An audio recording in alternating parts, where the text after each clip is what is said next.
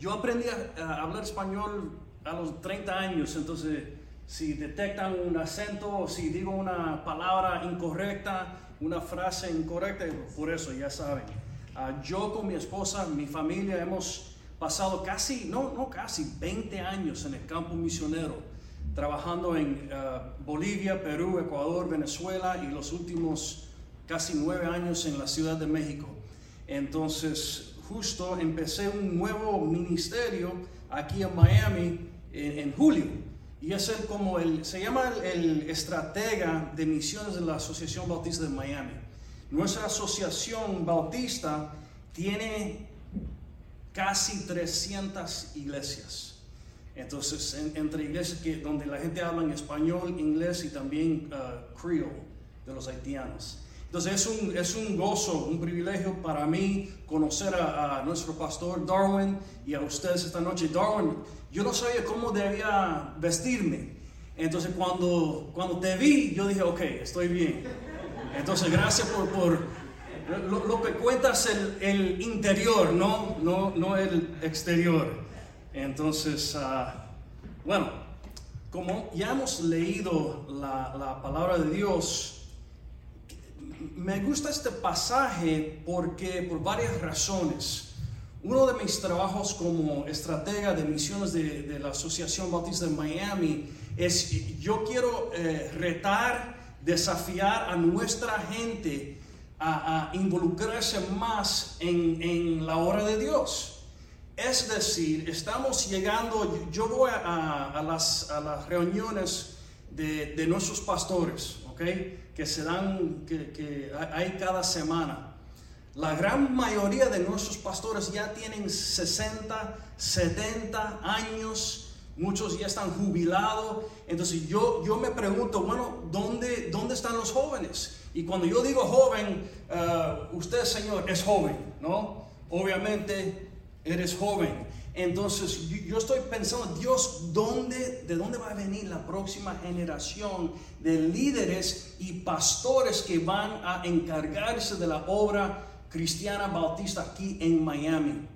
Entonces, una cosa que yo quiero hacer durante el tiempo que Dios me, me dé aquí en Miami es, es llamar a la gente a orar y considerar cómo ellos van a involucrarse en extender el reino de Dios aquí en Miami puede ser en, medio del contexto de, su trabajo, puede ser que, son profesores o negociantes, o puede ser, y yo estoy orando que algunos de ustedes quizás el Señor le va a llamar a ser pastores, misioneros, líderes de, diferentes maneras. Ahora, la pregunta es, que, bueno, ¿qué tal si, si Dios empieza a, llamarles? Muchas veces nosotros no queremos obedecer porque no sabemos qué hacer, qué sería el próximo paso, cómo, cómo Dios nos puede usar en su obra. Porque si, si, somos honestos, entendemos que ninguno de nosotros merecemos primeramente ser cristianos no, ninguno de nosotros merecemos ser hijos o hijas de Dios, más realmente no merecemos hablar por Él, ¿ok? trabajar por Él, ministrar por Él. Entonces la pregunta es, bueno, ¿qué, hacemos? ¿Qué tipo de personas debemos ser? Y esto para mí fue muy importante porque yo recuerdo eh, en 2003 cuando nosotros, yo con mi esposa, en ese entonces mi hijo tenía seis meses, mi hija tenía, no, no, él tenía un año y medio y mi hija tenía seis meses. Entonces nosotros llegamos a, Bolivia a aprender un idioma indígena que se llama Aymara. Entonces estábamos preparándonos para trabajar entre un grupo que se llama los Aymaras que viven alrededor del lago Titicaca, ¿ok? En Bolivia y Perú. Entonces yo recuerdo, yo llegué ahí con mi esposa y sí, tenía estudios teológicos, sí he estudiado, he leído acerca del libro de misiones, pero es una cosa leer cosas así y es otra cosa llegar en medio de un pueblo, viviendo en una casa hecho de adobe que no tenía ducha, no tenía inodoro, no tenía nada. Y tenía que aprender otro idioma. La gente hablaba español, pero la mayoría hablaban aymara. Entonces Entonces yo estaba casi, wow, Dios, ¿cómo, lo hago? ¿Cómo? Viendo a, miles y miles de, aymaras viviendo en el campo. Era gente humilde, pobre, vivían del campo. Entonces yo no sabía qué hacer. Entonces yo recuerdo durante esa época, sabiendo que Dios es Dios, porque Dios es todopoderoso, Dios es omnisciente, Dios sabe exact, bueno, sabe y sabía exactamente cómo llegar a los aymaras. ¿Ok? Él es Dios. Sabe, Dios sabe exactamente cómo crecer Miami City Church. Me encanta el nombre de la iglesia también, Miami City Church. I love it. ¿Ok? Entonces Dios tiene la clave. Dios sabe exactamente a dónde debemos ir, qué debemos decir, cómo debemos hablar, qué estrategias debemos usar, todo eso. Entonces yo oraba, Señor, por favor, ayúdame, ayúdame. ¿Cómo lo hacemos? Más bien, como dije, yo nacido en Los Ángeles, criado en Miami, para mí me encanta el calor. Entonces, donde vivíamos era 3.500 eh, metros sobre el nivel del mar. Entonces, cada noche, eh, bueno, eh, we were freezing, ¿no? Congelábamos. Entonces yo, yo, dije, Señor, por favor, ayúdanos rápidamente a ganar a esta gente para poder ir a otro lugar. Entonces, y cuidado con lo que oren, porque mira, tomé 20 años para llegar otra vez a Miami. ¿Ok? Y no sé si fue disciplina o un castigo de Dios, no sé. Pero Dios, porque mira, vivíamos en, en, en ese, ese, lugar, 3.500 eh, metros sobre el nivel, nivel del mar. Entonces Dios nos llevó a Quito, Ecuador. También, yo no sé en metros, pero 10.000 pies sobre el nivel del mar. Entonces Ciudad de México, casi 8 mil pies sobre el nivel del mar. Cada lugar frío. Entonces cuidado con lo que oren, lo que deseen. Pero entonces, Dios sabe. Pero la realidad, si soy honesto, yo quería the easy path.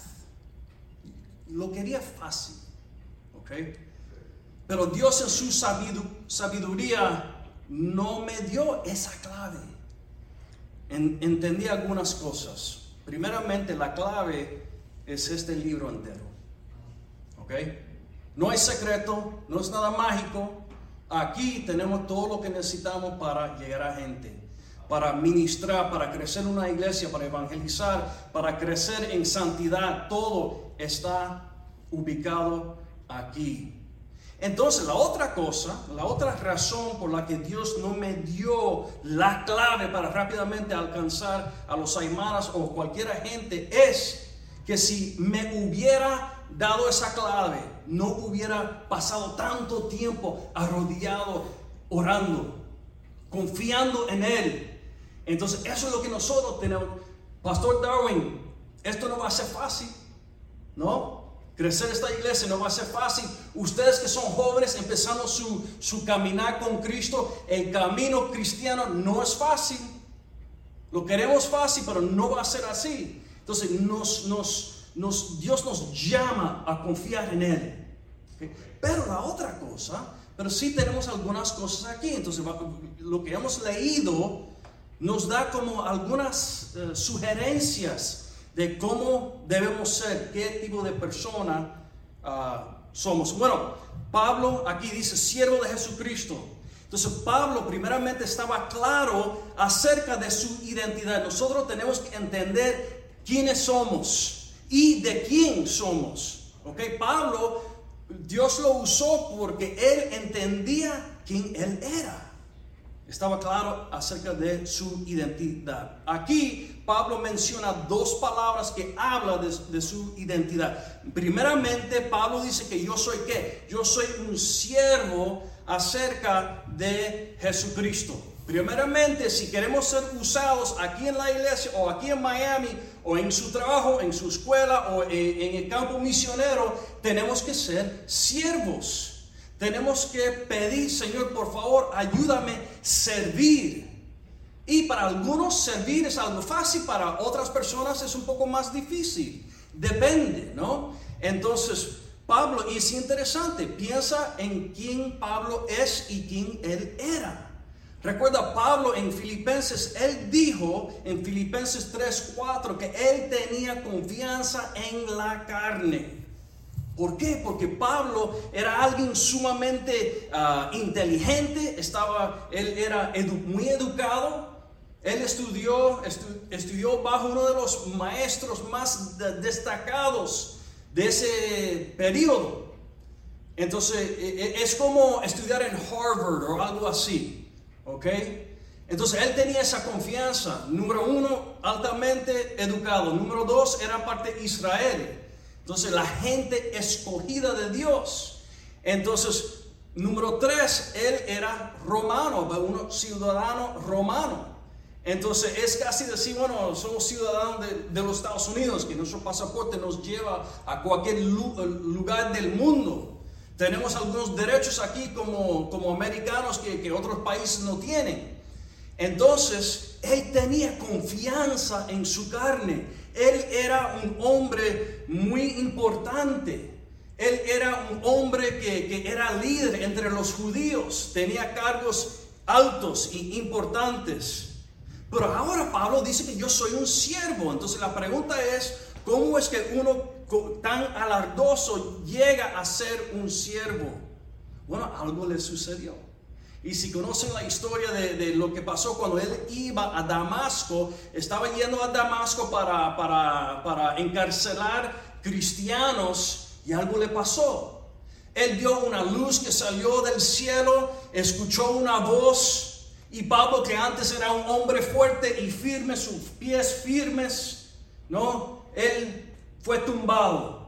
Pablo quien era líder religioso, y él, como líder judío, él podía detectar herejías de una mía, ¿no? Él veía, sabía quién eran los cristianos. Entonces él con esos ojos de águila, mira, herejía, él es parte del camino, él es cristiano. Bueno, ¿qué, ¿qué hace Dios a él? Lo hace ciego, lo tumba y quita su vista. Entonces Pablo entiende ahora, escucha voz y dice, ¿quién eres Señor? Entonces Cristo dice, bueno, yo soy el Señor Jesucristo, quien está persiguiendo. Entonces imagínense, muchas veces nosotros si queremos ser usados y si somos hombres o mujeres orgullosos, alardosos, Dios va a hacer cualquier cosa necesaria en nuestra vida para humillarnos. Entonces, esa palabra, ser siervo, bueno, si realmente vamos a, actuar y, vivir como un siervo, eso requiere una humillación, ¿no es cierto? Mira, yo confieso, yo, mira, ¿quién no quiere ser alguien importante? ¿Quién no quiere ser alguien famoso o rico? No, pero la cosa es que si Dios nos va a usar, tenemos que ser qué? Un siervo. Entonces, por la primera vez, Pablo empieza a realmente entender la realidad de, de Dios, del camino de Dios. Entonces, si queremos ser usados por Dios, tenemos que decir a Él, decir, mira Señor, aquí yo estoy. Aquí tienes, si yo soy inteligente, aquí, aquí está mi cerebro, lo doy a ti. Si, si, si soy un hombre rico o una mujer rica, aquí Señor, aquí está mi dinero. Si tengo cargos y, cosas eh, importantes, Señor, todo yo doy a ti, para, para ti y para tu honor y para tu gloria. Entonces eso es el primer paso. ¿Ok? Abrirnos, ser transparentes en, en frente del Señor y decir, Señor, aquí yo estoy, úsame. Entonces Dios tenía que destrozar a Pablo totalmente. Y entonces él podía empezar a escribir un nuevo capítulo para la vida de Pablo. Entonces, por la primera vez, Pablo está viviendo según eh, la voluntad y el propósito de Dios. La segunda palabra que Pablo usa es la palabra apóstol. Entonces él dice que yo soy Pablo, siervo de Cristo Jesús, llamado a ser apóstol. Ahora, ese, esa palabra tiene un sentido muy limitante aquí en, en la palabra de Dios. Ahora, ojalá su pastor enseña esto, creo que sí, pero yo quiero decir que hoy en día ya no hay apóstoles. ¿Ok? Hay algunos, o ustedes llaman a su pastor apóstol. ¿Eres apóstol Darwin? No. Ok. Pero hay, hay, gente por allá diciendo que yo soy apóstol de esto y apóstol del otro. Pero no, los apóstoles eran aquellas personas que Dios usó en esa época para fundar la iglesia primitiva, esas primeras iglesias. ¿Ok? Entonces él dice que él es apóstol, pero lo que es importante aquí es que Pablo entendió su lugar y su papel en la historia de la salvación. ¿Ok? Entendió que él era siervo, pero entendió eh, eh, el porqué de su existencia. Entendió que él era apartado, uno llamado para fundar la iglesia. Entonces tenemos que decir, Señor, aquí yo estoy, ayúdame si, si, si todavía no tengo ese corazón de siervo, ayúdame, cámbiame, enséñame cómo yo puedo servir. Y número dos, hazme entender mi lugar en la historia de la salvación. La realidad es que cada uno de ustedes, si son cristianos, tienen un papel que jugar en la historia de la salvación. Y eso es importante, piénsalo. Eso significa que Dios tiene un propósito para su vida. Su vida no es accidente, su vida hay una razón por su existencia. ¿Ok? Hay una, como Pablo es parte de la historia de la salvación, eso significa que ustedes también pueden y deben tomar una parte de la salvación, igual como lo hizo Pablo. Entonces, él entendía no solo que era siervo, pero que él, tenía que hacer. Entonces, esto es la cosa. Hablando que este camino cristiano o tratar, tratando de levantar una iglesia, crecer una iglesia, no es fácil. Mira, Pablo cuando Dios lo llamó, él no sabía lo que, lo que venía para él. Yo cuando me, contrataron para este nuevo trabajo, eh, trabajo en ministerio viene con beneficios, ¿no? Me, me dan uh, health care, me dan uh, seguro médico, ¿no? Me dan, me, compraron un teléfono, todo eso, beneficios muy, muy buenos. Más bien ustedes son, uh, son parte de eso, entonces quiero decirles gracias, ¿ok? Nuestras iglesias aportan y eso me ayuda a hacer mi ministerio. Pero cuando Dios llamó a Pablo, él no tenía nada de beneficios. ¿Ok? ¿Saben lo que eran sus beneficios? Puños, piedras, sangre, golpes. Eso fue los beneficios de Pablo. Pero ¿cómo es que él podía soportar todos esos golpes? ¿Cómo es que Pablo podía ah, ah, vivir en, medio de, esas dificultades? Porque él entendía su identidad. Y nosotros como creyentes y cristianos y líderes y, futuros pastores aquí y misioneros, Dios va a llamar a alguno de ustedes, yo no sé quién. Todos están, no, a mí no, a mí no. No, aquí hay, seguro que hay, yo no sé quién, yo no soy profeta. Pero podemos vivir en ese contexto, podemos perseverar porque entendemos quiénes somos en Jesucristo. ¿Ok? La segunda cosa fue que Pablo estaba eh, claro acerca de su misión. Entonces él dice que Pablo, siervo de Cristo Jesús, llamado a ser apóstol. Entonces esta parte, mira, apartado para qué? Para el evangelio de Dios. Evangelio significa buenas nuevas. ¿Cuántos de ustedes han escuchado buenas nuevas hoy día en las noticias? ¿Alguien? ¿Ustedes están comprometidos a casarse? No, ok. Perdóname. ¿Ustedes están casados? Ok. ¿Por cuánto tiempo? 26. Esos son, wow, felicidades, buenas, buenas nuevas. Uh, buenas noticias. What, 20, how many years? Okay. Well, you guys can discuss it after, after church. That's good news. Un matrimonio que dura tanto tiempo. That's good news. Son buenas nuevas. Uh, en, en, la noticia no hay nada de buenas noticias. No hay. It's all bad news.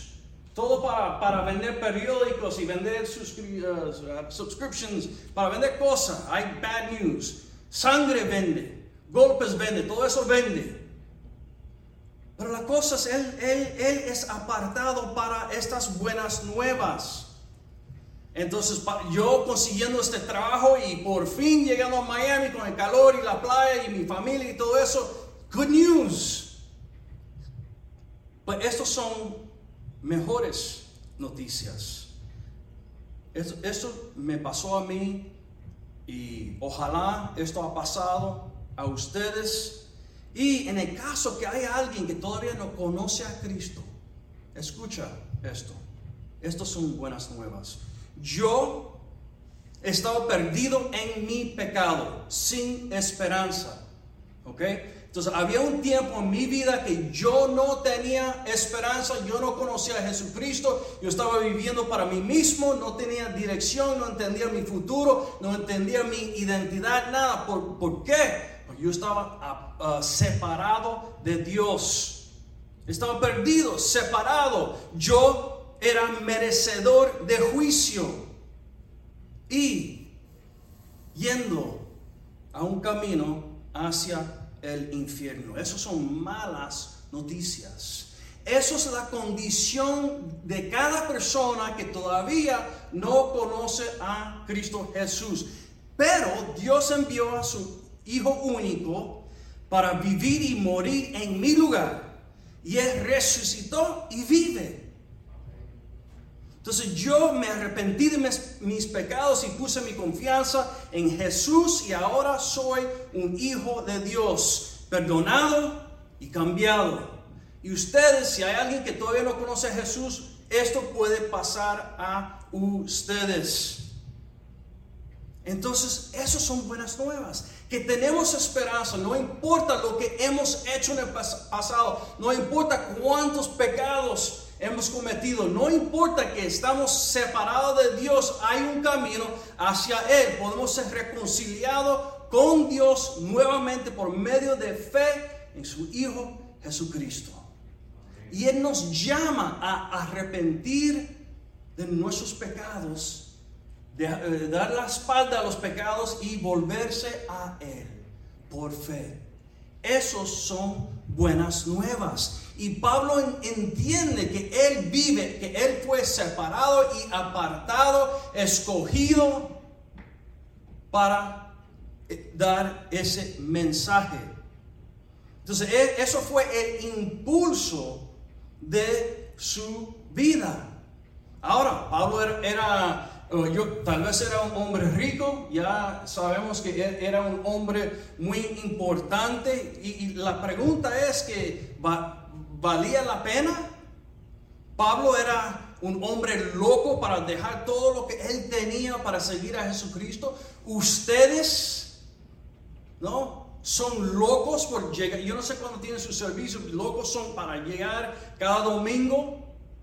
¿Sabe qué? muchas veces yo quiero yo quiero dormir los domingos. Amén.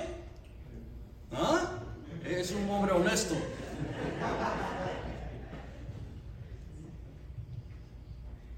Sí, es domingo. Muchas veces yo quiero dormir.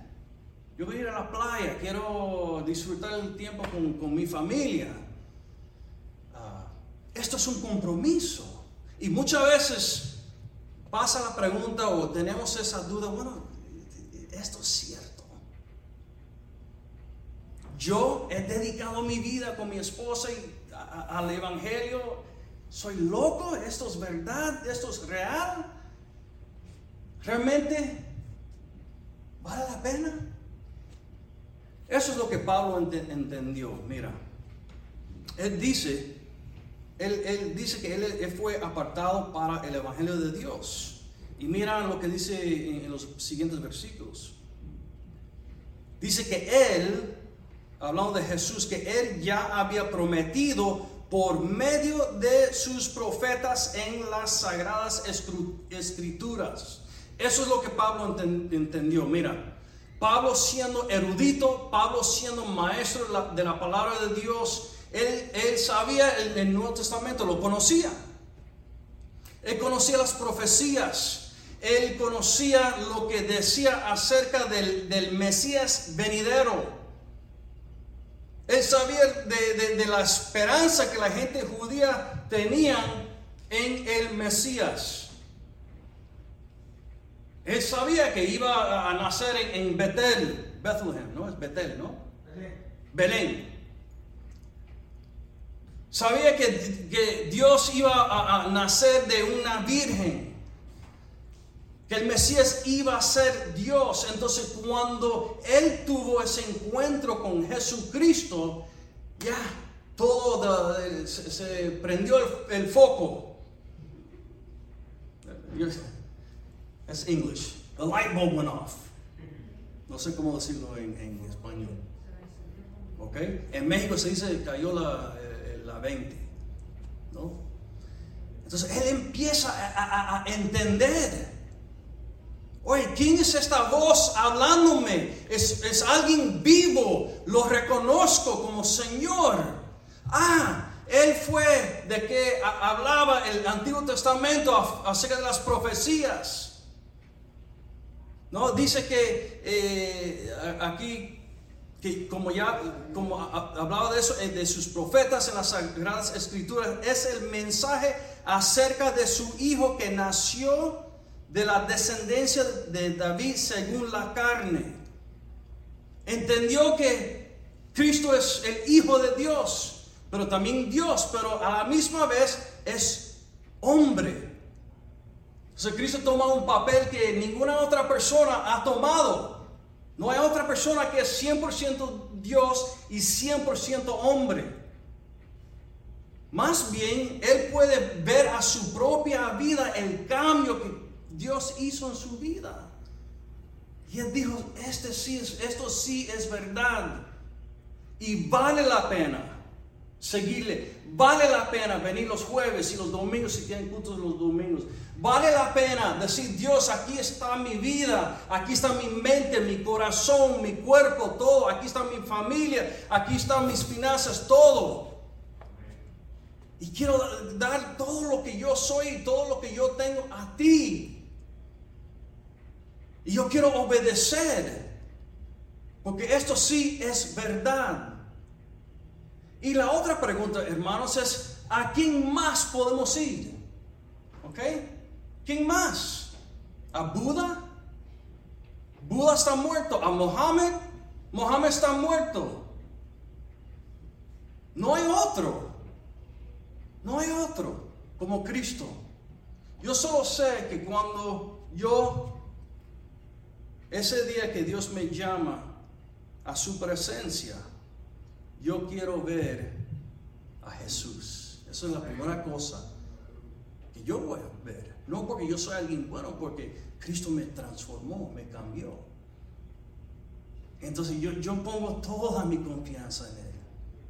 Y ustedes pueden, si hay alguien pensando, yo, yo no sé, yo no sé lo que me va, me va a costar seguir a Cristo.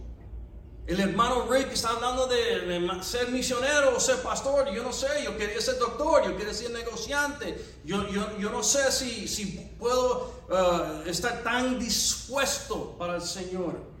Hermanos, vale la pena. Vale la pena.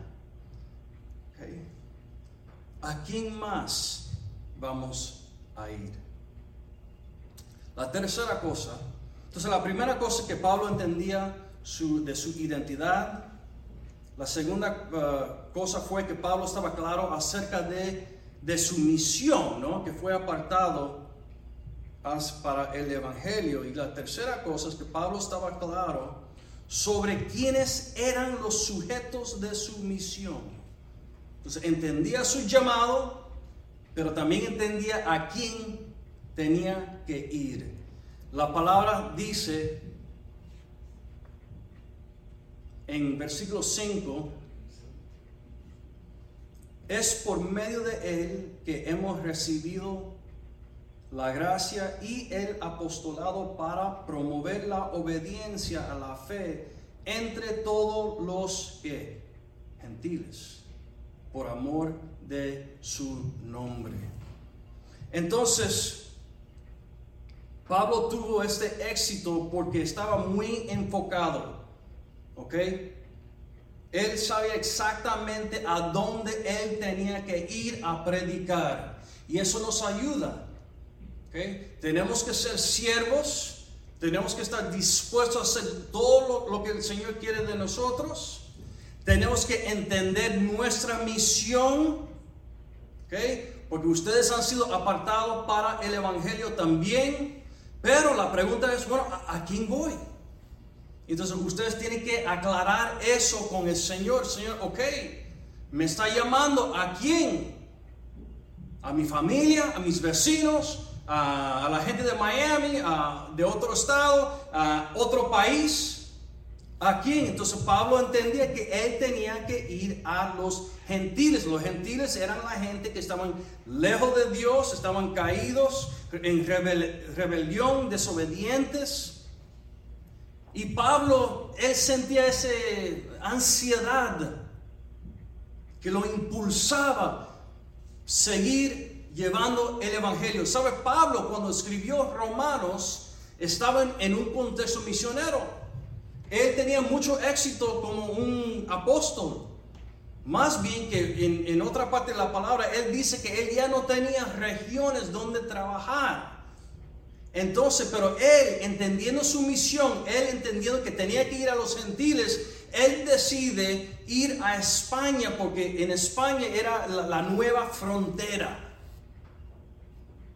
Entonces él decide ir y seguir empujando, ¿no? seguir, seguir yendo hacia adelante con el Evangelio.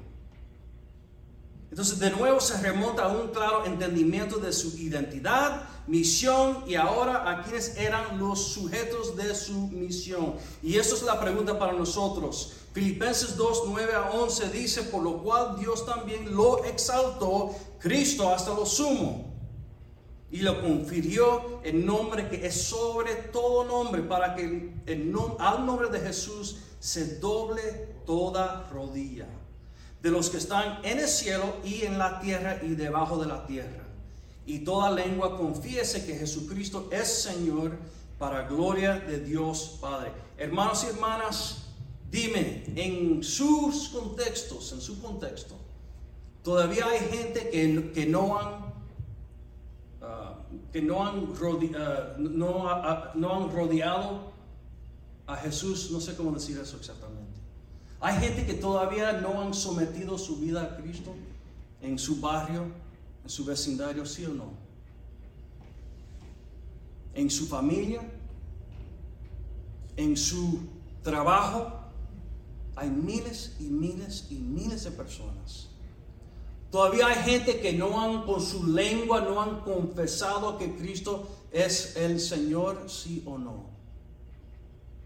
Entonces, si podemos afirmar eso, que, estamos rodeados de gente, de miles de personas que no entienden lo que nosotros entendemos, que no han sido transformados de la manera que nosotros hemos sido transformados, hermanos. Yo quiero retarles y quiero decir que, que, ustedes no son apóstoles como Pablo, pero la palabra apóstol significa uno enviado. ¿Ok? Uno enviado. Y en ese sentido, ustedes han sido enviados. ¿Ok? Ustedes, si creen en Cristo, han sido enviados. Amén.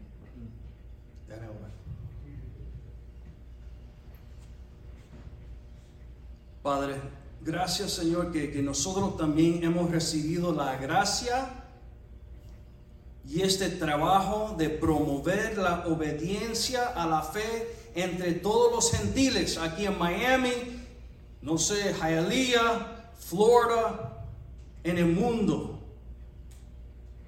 Señor, gracias que nosotros hemos sido llamados por Jesucristo, por tu gracia. Señor, no merecemos este cambio, esta transformación. No merecemos ser parte de esta gran familia de Dios. Señor, gracias por cada vida que has transformado aquí. Gracias por cada persona que cree en ti. Señor, en el caso que hay alguien que todavía duda o hay alguien que todavía no ha sometido su vida a Jesucristo, Señor, por favor, tócale a su corazón en este momento. Señor, llévales al arrepentimiento Señor, que aquella persona o personas que se arrepienten de sus pecados y pongan su fe en ti, Señor, porque tú vales la pena, tú eres la verdad, tú eres el único Mesías, nuestro Salvador. Y Señor, tú tienes el poder de transformarnos. Gracias, Señor, por Miami City Church. Gracias por su pastor Darwin y los otros líderes. Señor, crezca a esta iglesia.